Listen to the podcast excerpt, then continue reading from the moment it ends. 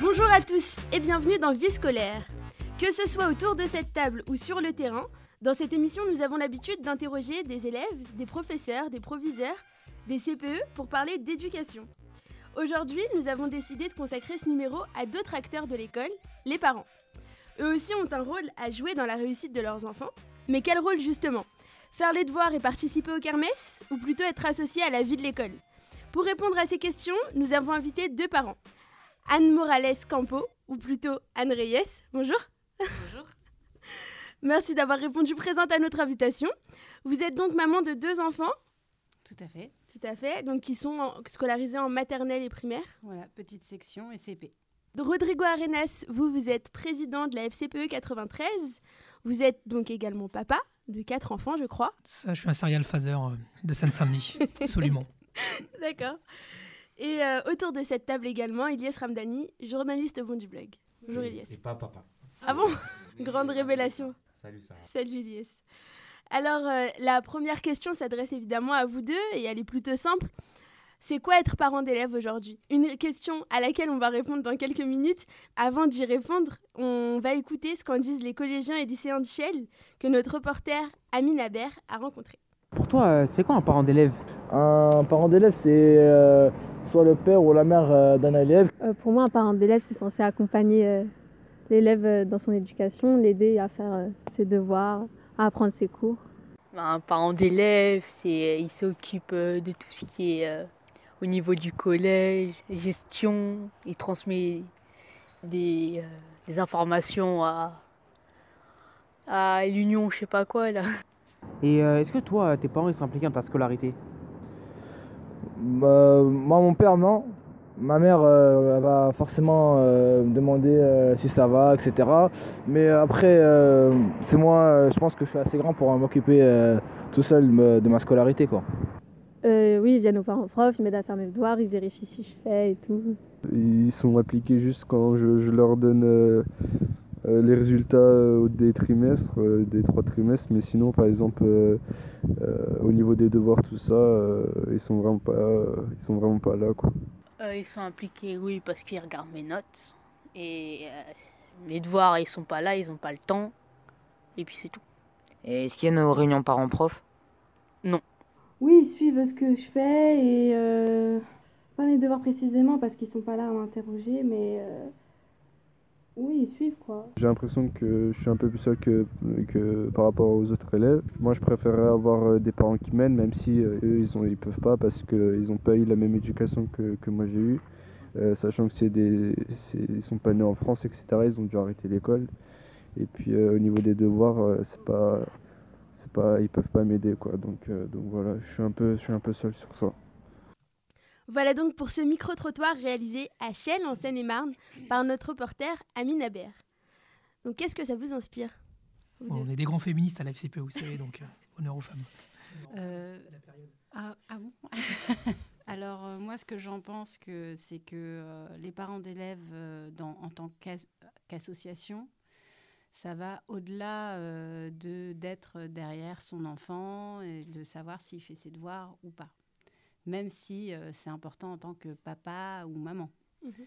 Euh, je pense que le rôle des parents d'élèves dans les associations, ça va être plus par rapport à la ville, à la vie de quartier, à la vie du collège ou de l'école. Et le lien entre les parents qui, justement, il y a un enfant qui en parle, enfin un jeune qui en parle, qui où les parents ne peuvent pas être derrière leurs enfants parce qu'ils n'ont pas les connaissances ou parce qu'ils n'ont pas le temps. bah, ça permet de créer un lien, en fait, le parent d'élève dans le monde plutôt, disons, collectif, associatif, ce sera plus euh, justement d'être un lien entre ce parent euh, qui n'a pas le temps et euh, le collège, les profs, les instits, les directeurs, directrices, CPE. Ben, moi, je trouve votre reportage assez intéressant, d'autant plus que hum, les jeunes que vous avez interviewés, c'est des futurs parents.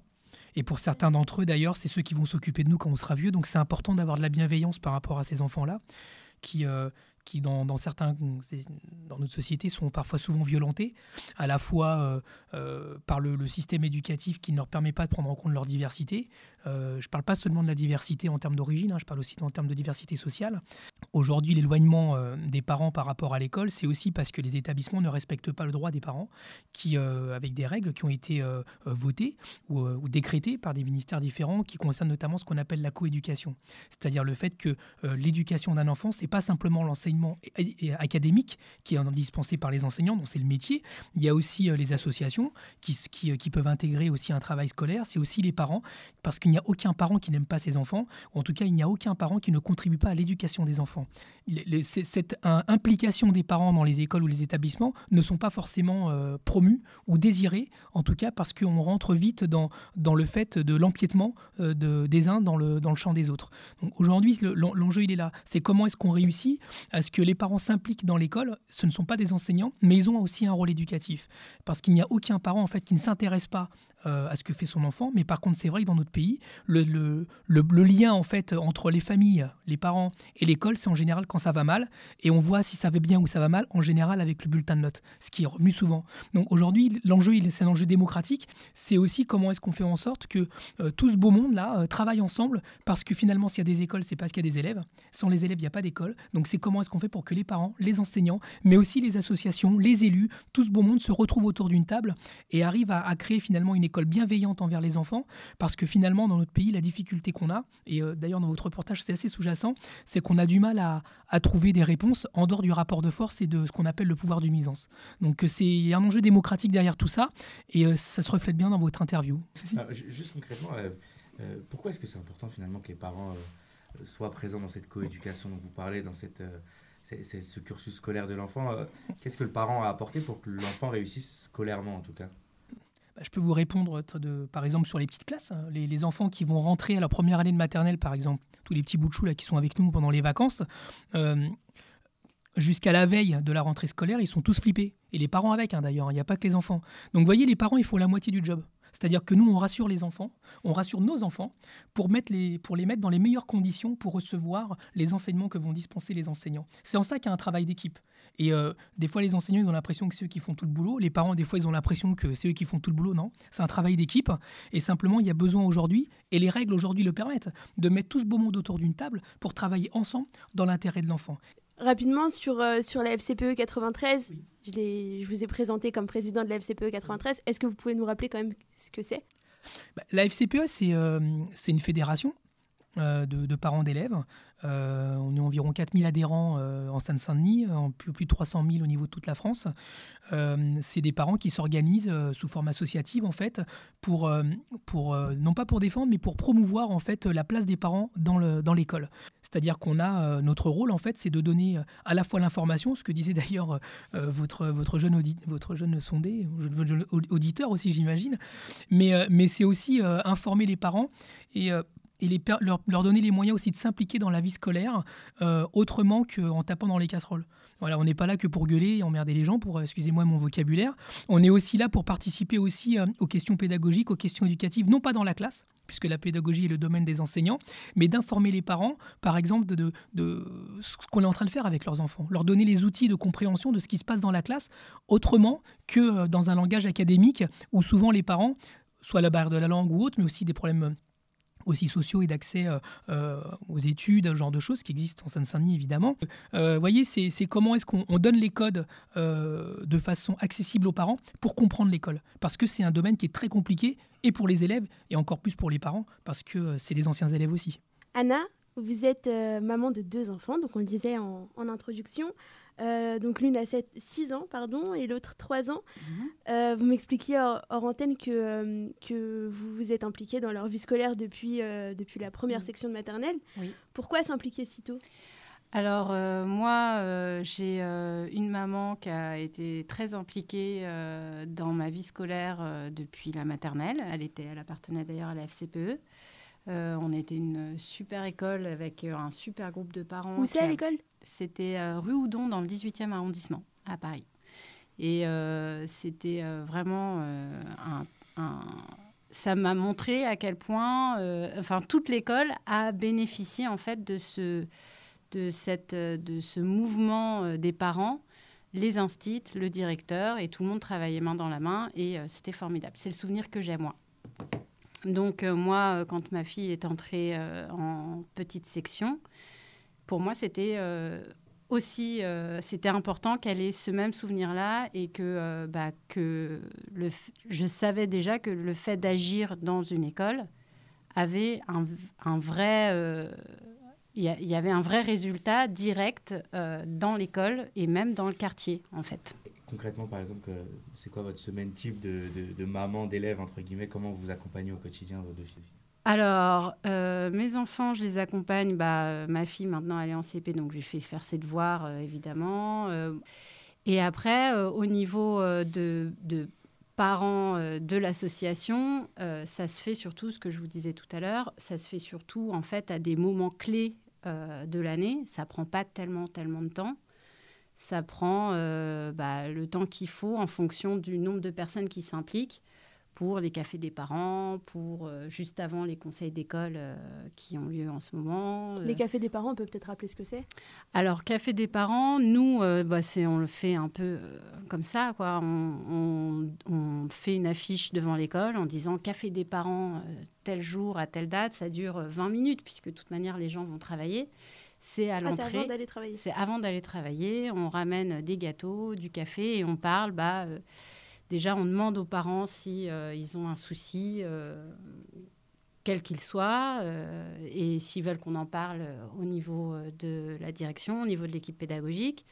Si nous, en tant que parents, on peut déjà faire quelque chose qui n'est pas, puisque parfois l'équipe n'a rien à voir avec ça. Et du coup, ça nous permet aussi de communiquer et de faire vraiment vivre la vie de quartier aussi. Du coup, euh, pas seulement euh, l'école, c'est tout le lieu, c'est tous les enfants du quartier, c'est tout le monde qui est impliqué. Et, euh, et en fait, c'est pas très académique, on va dire. Mais quand Elias posait la question du temps que ça, que ça demande, je pense que c'est aussi parce que on se demande un peu si c'est un métier finalement d'être parent d'élèves. comment est-ce qu'on arrive à, allier, à concilier son emploi du temps professionnel, personnel Comment ça se passe? Alors, euh, bah, ce que je vous disais, euh, c'est que euh, en fonction du nombre de personnes qui s'impliquent, ça prend plus ou moins de temps. Après, je pense que le jeu en vaut la chandelle. Donc moi, personnellement, je m'implique beaucoup. mais ça prend pas... c'est pas envahissant, en fait, sur le quotidien. Je ne trouve pas. Rodrigo, vous avec vos, vos quatre garçons? Moi, c'est un peu plus envahissant parce que je suis président d'une fédération. Non, puis en plus, la, FCP, on a cette caractéristique euh, par rapport aux associations indépendantes que représente pas madame puisqu'elles sont indépendantes, mais, mais euh, qui, qui euh, c'est le premier pas, on va dire, avant d'arriver à la FCPE, c'est de s'impliquer, d'avoir envie de s'impliquer. Nous, on siège, certes, dans les conseils d'école, mais on siège aussi au conseil départemental d'éducation nationale, au conseil interacadémique, c'est-à-dire qu'on siège, on est des partenaires de l'institution scolaire. donc à partir de là, ça fait des réunions. Donc il y a un statut de parent qui a été euh, mis en place, mais il n'est pas encore super opérationnel, euh, parce qu'en fait, dans notre pays, on ne considère pas que l'implication des parents dans l'école est quelque chose de central, et que la démocratie demande des moyens. Donc euh, voilà, donc moi, à mon niveau, ma compagne, c'est Superwoman, donc tout va bien, mais on s'organise du, point de vue, du point de vue familial, et c'est vrai que personnellement, en tout cas, pendant, parce qu'on a un deal à la maison, quelque part, pendant encore un an ou deux, euh, c'est ma compagne qui s'occupe des, enfants le soir et moi je m'en occupe le matin. Donc on a cette répartition et puis euh, et puis voilà. Mais c'est, j'ai envie de vous dire, c'est pas tellement un sacrifice euh, parce que parce que aussi ça fait partie des valeurs qu'on veut transmettre à nos propres enfants et que à la FCPE, je pense que c'est ce que vous dites aussi, Madame, c'est on considère que on fait gagner nos enfants, qu'on fait gagner tous les autres. Et, c'est cette tendance, c'est ce, point de friction-là qu'il y a souvent chez les parents d'élèves. C'est ceux qui, sont là pour leurs propres enfants, et c'est légitime après tout. Hein. Et ceux qui sont là parce qu'ils pensent qu'en faisant gagner tous les mômes, ils feront gagner le leur. Et là, il y a une philosophie d'implication euh, dans l'école qui est un peu différente et qui fait que ça donne naissance à la FCPE, euh, par exemple, ou à d'autres associations un peu plus, euh, un peu plus générales. Quoi. On entendait dans le, petit micro-trottoir avec les, collégiens, les lycéens de Shell, certains jeunes qui disaient Moi, mes parents ne peuvent pas me suivre. Alors, il y a des enfants issus de l'immigration dont les parents ne maîtrisent pas forcément Comme moi, oui. Il y, en a pour des questions sociales dont les parents parfois travaillent jusqu'à 21h, 22h, etc.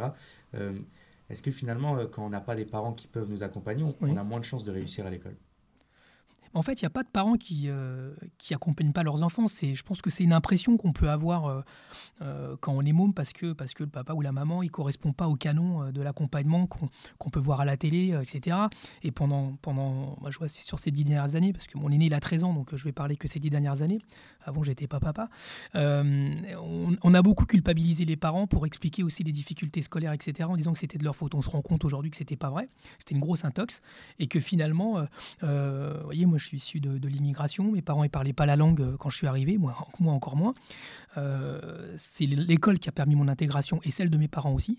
Euh, je pense par rapport aux questions d'actualité. Aujourd'hui, le seul outil institutionnel dont dispose notre pays, c'est l'école pour intégrer. Donc, il y a un vrai enjeu là-dessus, mais c'est pas parce que les parents sont pas là, parce qu'ils bossent, qu'ils s'intéressent pas à ce qu'on fait. Simplement, chacun s'intéresse d'une façon différente. je pense qu'à un moment donné, l'ambiance le, le, familiale, l'équilibre qu'il peut y avoir et l'amour qu'on peut donner à nos enfants est aussi important que l'instruction qu'on peut leur donner à l'école. Et c'est ça qui fait la coéducation euh, auquel vous y référence tout à l'heure. Et ça peut pas être un vecteur euh, discriminant quand, par exemple, le copain de classe a une maman ou un papa qui peut aider euh, à faire le devoir maison, qui peut aider à faire réviser le cours.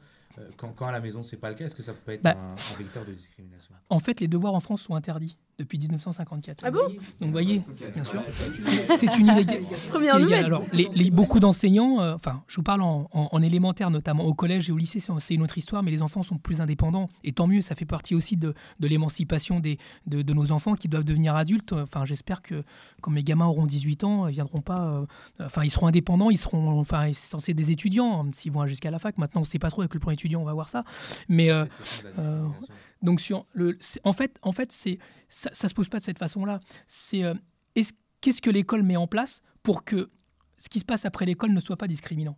A que, en, normalement, un môme qui va à l'école, quand il sort de là, il ne doit pas avoir à travailler à la maison. Comme nous, d'ailleurs, quand on finit le boulot, on n'a pas envie de ramener du boulot à la maison. Donc, c'est arrêter de faire subir aux enfants ce que nous, les adultes, on n'accepterait pas.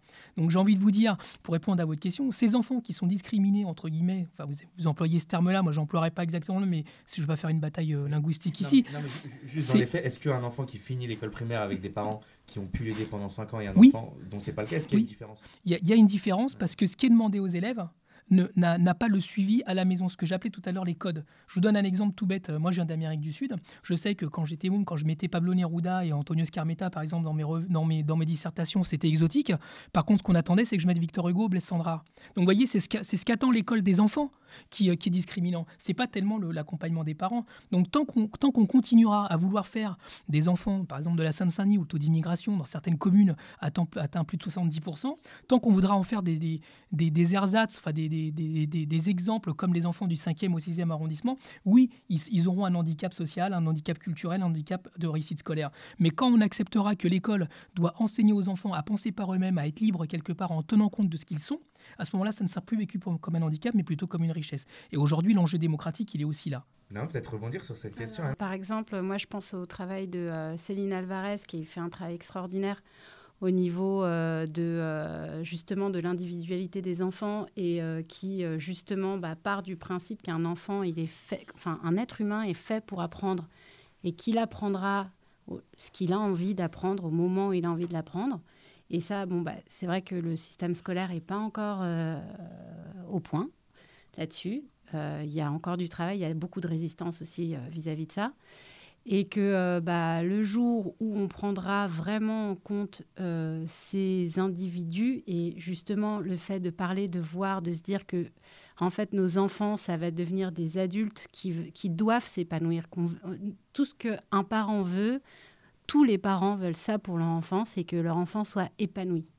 C'est qu'il il soit bien dans sa peau et qu'il fasse ce qu'il a envie. En fait, pour, pour enfin, c'est pas une polémique linguistique, c'est-à-dire que si vous dites quand vous employez le mot discrimination, il y a beaucoup de parents, dont nous d'ailleurs à la FCPE, on pense que la discrimination peut être une bonne chose, c'est des positives. Mhm. Il, y a, plein d'exemples là-dessus.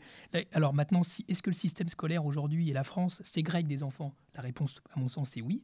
Est-ce que le système scolaire aujourd'hui ghettoise d'une certaine façon? Ma réponse est oui, parce qu'on demande aux enfants de répondre à des questions auxquelles ils ne peuvent pas avoir de réponse. Parce que simplement, leur rythme de vie ou leur, leur, leur, leur imaginaire culturel ne correspond pas à ce qu'on attend d'eux dans la copie.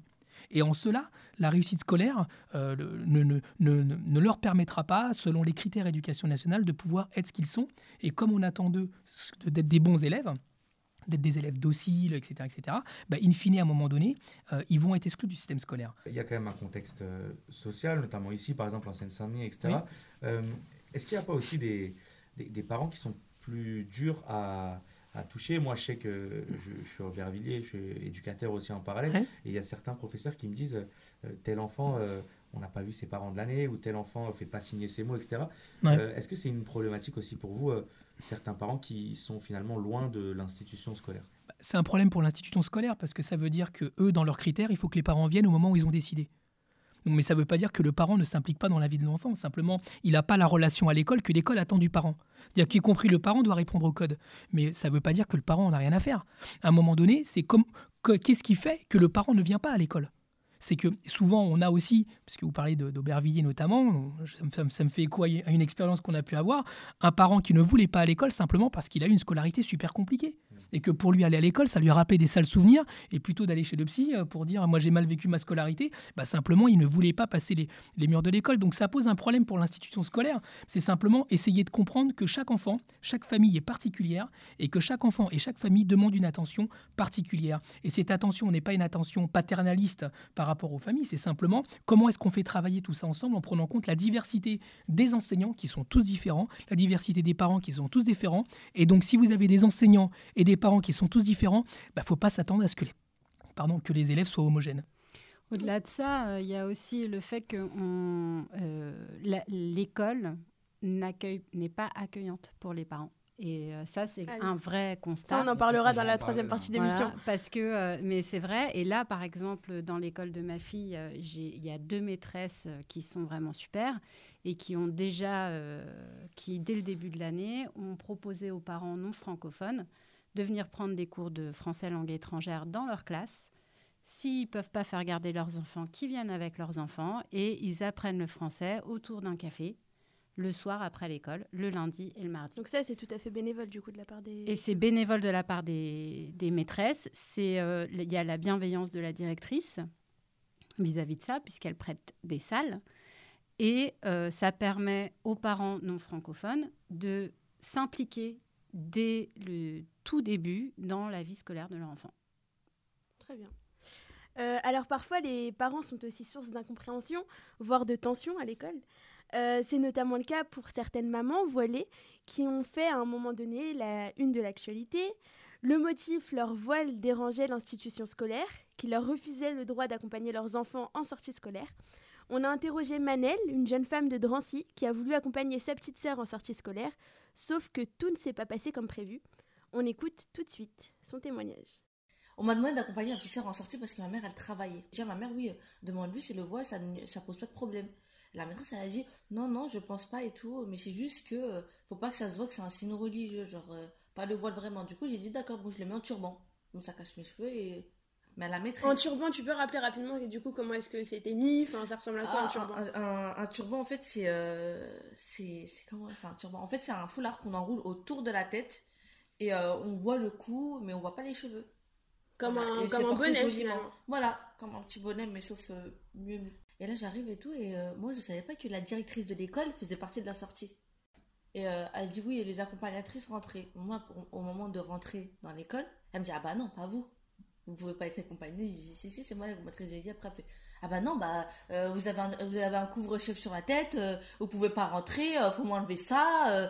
Et après, elle me dit quoi? Après, elle me dit ah non, non, et elle m'affiche devant tous les parents, les élèves, après, elle me dit, mais vous pouvez pas rentrer dans l'établissement. Et après, quand je lui dis, mais vous avez dit ça à ma mère, elle, elle, elle lève les yeux en haut, elle fait, mais jamais euh, Une école, c'est laïque et nous, on n'accepte pas ça. Tout simple. Juste pour ma soeur, déjà, on m'a dit que le voile n'était pas accepté, j'ai accepté de le mettre en turban. Du coup, moi, j'essaie de trouver un terrain dans. En fait, j'essaie de trouver toujours un truc en mode, ok, vous vous acceptez pas comme je suis, bah, je vais essayer de, de faire en sorte d'être comme vous voulez, en fait, mais genre, mais pas trop aussi en, en, en, mes valeurs et mes principes que. à moi, quoi. Et ben, euh, si même comme ça on t'accepte pas, t'as envie de dire, bah, je fais pas des efforts pour quelqu'un qui en fait pas pour moi, tout simplement.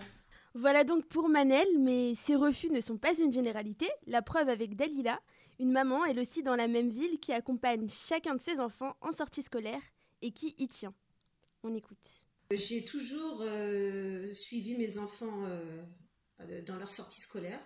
que ce soit à l'école maternelle 4 mères à Drancy ou à l'école Jean Jaurès, puisqu'à chaque, pour chaque enfant, on m'a, on m'a proposé, donc selon mon emploi du temps, j'acceptais ou pas, mais c'était selon mon, mon bon vouloir.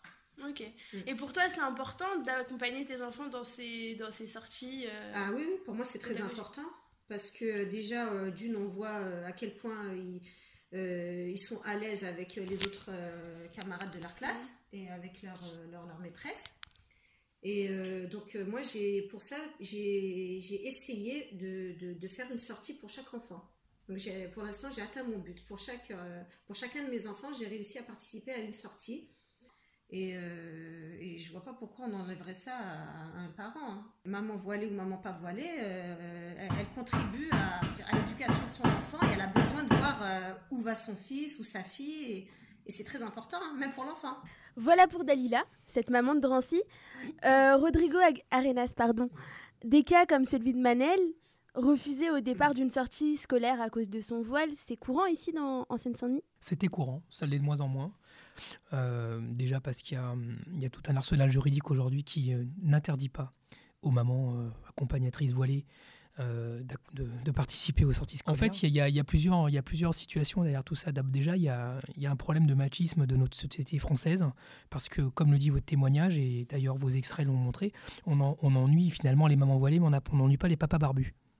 Donc, ce qui veut dire que quelque part, il y a, une vision aussi euh, très particulière de, la religion, quelque part, et de, son lien dans l'école de la République qui est laïque et, euh, qui, jusqu'à preuve du contraire, euh, les, les, mamans ne sont pas du personnel éducatif, éducation nationale, donc ils ne sont pas soumis en fait au, devoir de neutralité du, personnel de l'éducation nationale. Ensuite, aujourd'hui, c'est autorisé. De, la ministre Najed Vallaud-Belkacem, en son temps, l'avait affirmé haut et fort dans les médias. Ça lui avait valu d'ailleurs euh, plusieurs colibés euh, sur, ce sujet-là.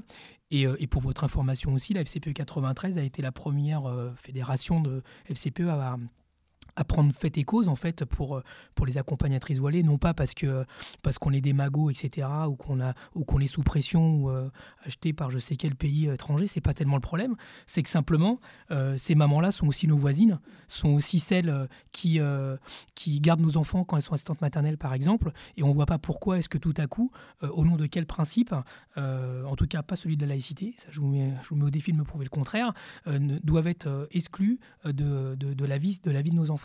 Donc il n'y a, y a, pas de, sens là-dessus, si ce n'est un problème historique et culturel qui évidemment fait référence au terrorisme, qui évidemment fait référence à la peur de l'islam, qui évidemment fait référence à, aussi à la peur de la pauvreté, parce que tout souvent c'est lié, en tout cas dans notre département, qui évidemment fait référence à ce que maintenant euh, des, grands théoriciens euh, que j'invite à défendre ça devant n'importe quelle université parlent de grands remplacements. Voilà, c'est tout ça qui est derrière. Donc aujourd'hui, moi je, veux rassurer toutes les mamans, quelles qu'elles soient, euh, ce que dit la loi, c'est simplement que dans notre pays, on ne peut pas déambuler le visage couvert pour des raisons de sécurité. Pour le reste, rien n'est interdit, au contraire. Est-ce que demain, les parents peuvent être intégrés à l'école, partie prenante de la vie scolaire?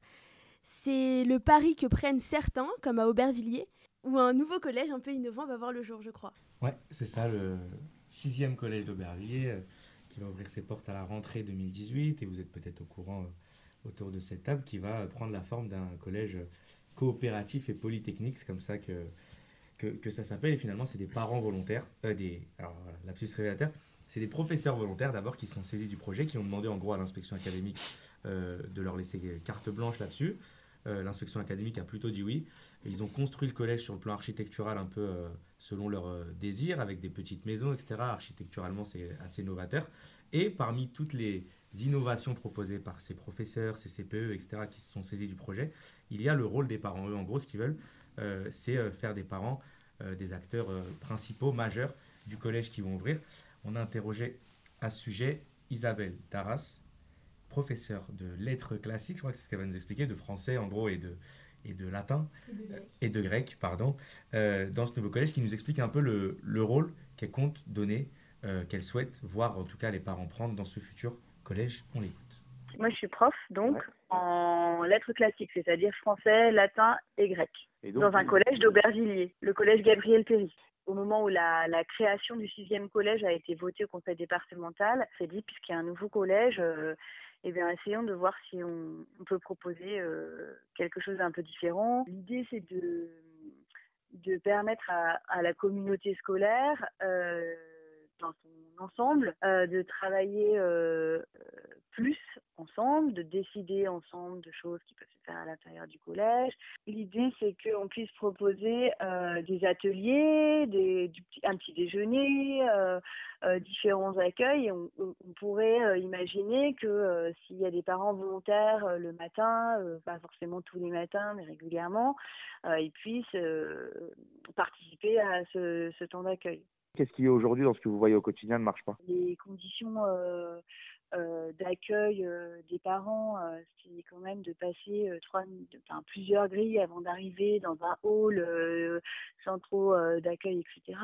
Donc notre idée, c'était justement d'avoir un collège un peu plus ouvert et plus confortable.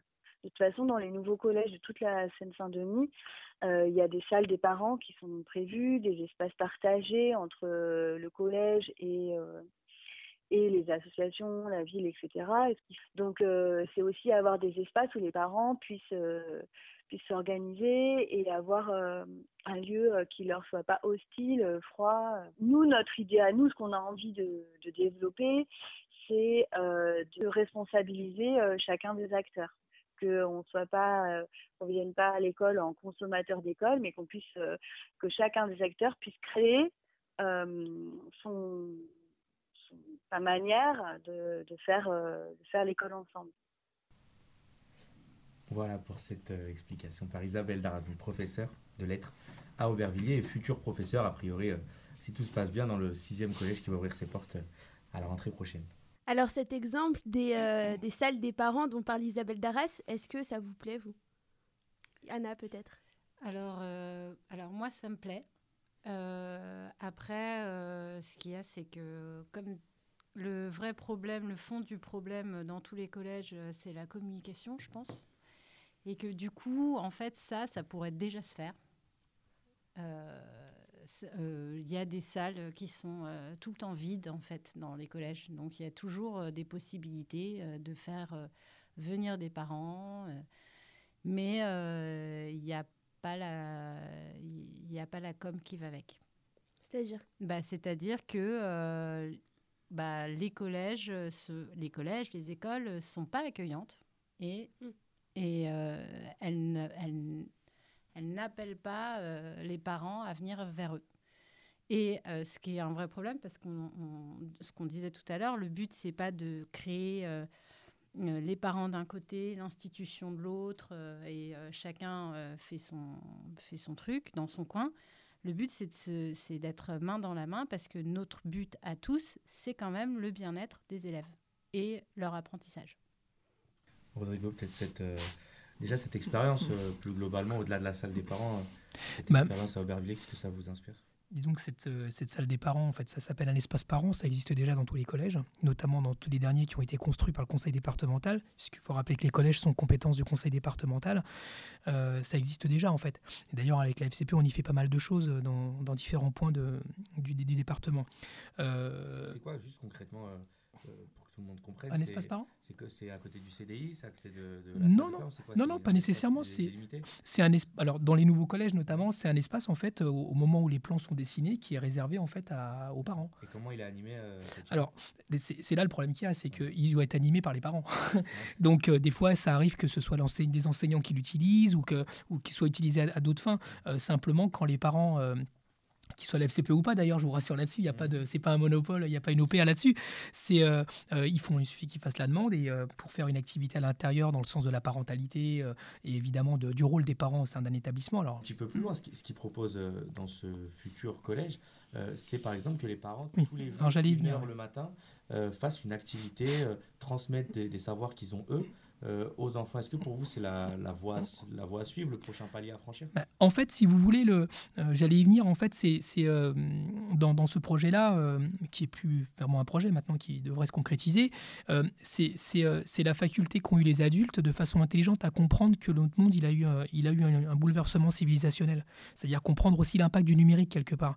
C'est qu'aujourd'hui, l'avenir et le présent, c'est comment est-ce qu'on met en lien les, les gens en réseau.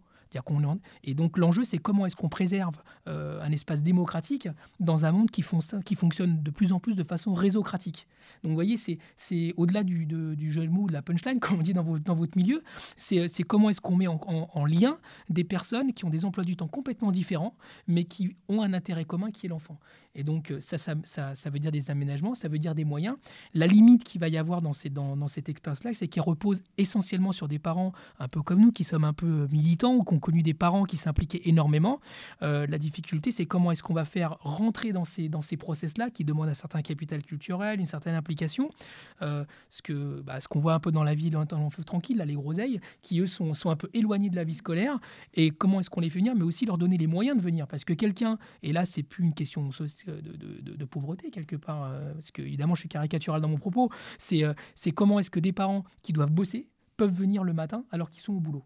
Euh, donc, quelles, vont être ces... Vous voyez, c'est comment est-ce qu'en fait, on fait évoluer notre société de façon à prendre conscience que quelqu'un qui s'implique dans l'école, il est aussi en train de travailler à, entre guillemets, à ce que certains appellent la grandeur de la France, mais dans le bon sens. C'est-à-dire que une maman ou un papa euh, qui va euh, tous les jours consacrer une heure à la vie scolaire, eh ben, il faut qu'il puisse avoir les moyens de le faire. Et que ça, c'est bien que ça c'est bien pour notre pays. Parce que quelque part pendant que cette personne va s'impliquer eh ben elle est peut-être pas au boulot en train de produire euh, je sais pas des vélos ou je sais pas quoi. En tout c'est notre relation au salariat tout ça. Mais comment est-ce que ça ça va être considéré comme quelque, comme une richesse pour notre pays? Et aujourd'hui on est loin du compte. Est-ce que c'est plus dur ici dans le 93 que que en milieu rural que dans des grandes villes que dans des quartiers plus aisés etc moi j'en j'ai pas de chiffres pour vous dire ça, mais j'ai envie de vous dire oui et non, parce que c'est un problème culturel. Et ce problème culturel, il traverse autant les métropoles que la, que la ruralité. C'est-à-dire le, la place de l'école dans, euh, dans, dans, la société française est en train d'évoluer, est en train de changer. Et quand il y a quelque chose qui change, il y a des résistances. Et ça, ça se pose en Seine-Saint-Denis, mais ça se pose aussi quand vous allez dans la ruralité. Enfin, euh, voilà, on dit souvent euh, que, que dans, certains de nos quartiers, la seule présence de l'État, c'est l'école, ou le collège, ou le lycée quand vous allez dans la ruralité, je vais vous dire, euh, la seule présence de l'État, c'est aussi l'école. Il y a juste aussi, euh, par rapport à cette idée de collège, euh, alors moi je connais que l'école où mes enfants sont et celle où j'ai été. les parents s'impliquent vraiment. les maîtres et les maîtresses ouvrent leur classe aussi, dès le CEP, dès la maternelle en fait. les maîtresses et maîtres que j'ai eu, enfin que mes enfants ont eu, ils nous ont dit dès le début de l'année, bah, vous pouvez intervenir dans la classe quand vous voulez. C'est-à-dire n'importe quoi. Ce qu'elle disait, si vous êtes non francophone, si vous, quelle que soit la chose que vous faites, elle sera bienvenue. Déjà, c'est pour l'enfant, c'est euh, des étoiles dans les yeux, hein, clairement que son papa ou sa maman viennent dans la classe. Ce que euh, la maîtresse de mon petit me disait l'année dernière, il y a un papa qui ne parlait pas français et qui a commencé à faire, à raconter euh, des contes maliens, il me semble, en, en, en malien, et euh, donc les enfants étaient complètement... Euh, euh, et ils ont écouté cette histoire jusqu'au bout, alors qu'ils parlent que le français, la plupart des enfants. Et ils étaient super contents. une maman qui leur a chanté des chansons en arabe. moi, j'ai fait des jeux avec les couleurs, je leur ai montré les mélanges de couleurs. En fait, tout ça, c'est rien du tout. Ça prend une, une, heure, parce qu'en petite section, en plus, en prenant chaque groupe 10 euh, minutes. Et 10 minutes, ils ont la tête comme ça. Les enfants, ils n'en peuvent plus. Euh, ça prend rien du tout comme temps. Et en fait, on peut faire plein, plein de choses. Et tout le monde, absolument tout le monde, est, a quelque chose à donner. Donc, euh, mais ça commence là. Ça commence en petite section. ça commence même à la crèche, j'ai envie de dire, pour ceux qui ont la chance d'avoir une place en crèche, hein, ce qui n'est pas le cas de beaucoup de gens. Euh, et, euh, que et ça commence. Et en fait, bah, quand on a une maîtresse ou un maître en face de nous qui nous dit Venez, euh, je vous donne telle date, et vous venez et vous faites un truc, n'importe quoi, un gâteau, n'importe quoi, une chanson. Donc, d'après vous, juste Anna, d'après vous, n'importe quel parent peut trouver le temps pour. C'est que même un parent qui travaille. Même un parent qui travaille, il a le temps pour, parce qu'en en fait, en vérité, les, les horaires c'est quoi? C'est euh, Ça dépend. Si on travaille dans un magasin, les magasins, ils n'ouvrent pas avant 10h30, ils finissent à 20h, on va dire. Euh, il y a euh, des gens qui travaillent de 5h jusqu'à midi. enfin, mm. c'est des horaires qui tournent. En fait, on peut toujours trouver un moment dans l'école. C'est faisable. Après, est-ce qu'on a envie ou, ou pas? Après, c'est aussi y a, tout le monde n'a pas envie de faire ça, tout le monde ne se sent pas à l'aise vis-à-vis de ça, mais il y en a plein que oui. D'accord. Et d'après vous, juste les solutions, solutions d'avenir finalement pour la place des parents dans l'école, ce serait eh ben, C'est de, de s'y prendre dès très très tôt en fait. Que ce soit naturel pour un parent dès la petite section qui va, qui fait des allers-retours dans l'école. En plus, on n'a pas été aidé avec les vigipirates euh, parce que du coup, pendant un moment, les enfants pouvaient, les parents pouvaient plus rentrer dans les écoles. Enfin, ça dépendait des mères, ça dépendait des centres aérés, ça dépendait de plein de choses.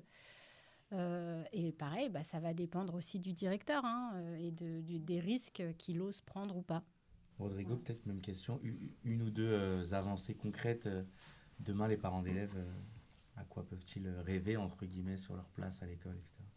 La révolution de demain, elle est déjà aujourd'hui. C'est-à-dire que comment est-ce qu'on passe euh, au fait qu'un parent, qu'un parent qui aujourd'hui s'investit pour l'école, puisse s'absenter du boulot sans avoir un frein sur sa carrière, sans avoir une baisse de salaire, sans euh, être, quand on est femme notamment, euh, considérée comme une mauvaise maman parce qu'on abandonne son gamin ou je sais pas quoi. Ou une euh, mauvaise salariée parce qu'on une mauvaise salariée parce qu'on est enceinte et compagnie. Vous voyez, tous ces trucs-là là, qui sont dans la tête des gens où la femme et l'homme ont une place particulière dans la société. Voilà, c'est aujourd'hui que ça se joue en fait, c'est pas demain. Quoi, c'est que demain on puisse dans son contrat de travail que ce soit prévu finalement qu'on qu'on réserve du temps peut-être à son enfant, à l'investissement dans le milieu associatif. Dans le... il, y a, il, y a, ça, et aussi que toutes les mamans, notamment, parce que c'est beaucoup souvent les mamans qui sont à la maison dans notre pays, on est quand même dans un pays machiste, il hein, faut se le dire, euh, c'est que toutes ces mamans, ou, ces papas, pour être plus, plus égalitaires, on va dire, euh, qui s'impliquent dans l'école, se soient valorisés ce soit valorisé comme quelque chose de bien pour la société et qu'à un moment donné, ça puisse être revendiqué comme quelque chose qu'on sait faire. Moi, je vais vous dire, euh, une maman ou un papa d'élève qui gère une équipe de 20 personnes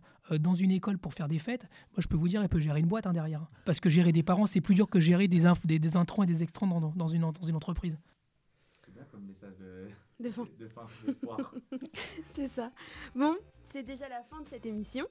Merci à vous deux d'avoir euh, répondu présent à notre invitation. Merci à vous. Merci. Bah attends deux secondes, Ilyes. Euh, merci Ilyes Ramdani pour ta participation et ton investissement. Pardon Ouais, bah, c'est ça. Merci à Rugiata, celle qui était là aujourd'hui pour les photos. Merci à vous de nous avoir écoutés et rendez-vous donc le mois prochain pour un prochain numéro de Vie scolaire.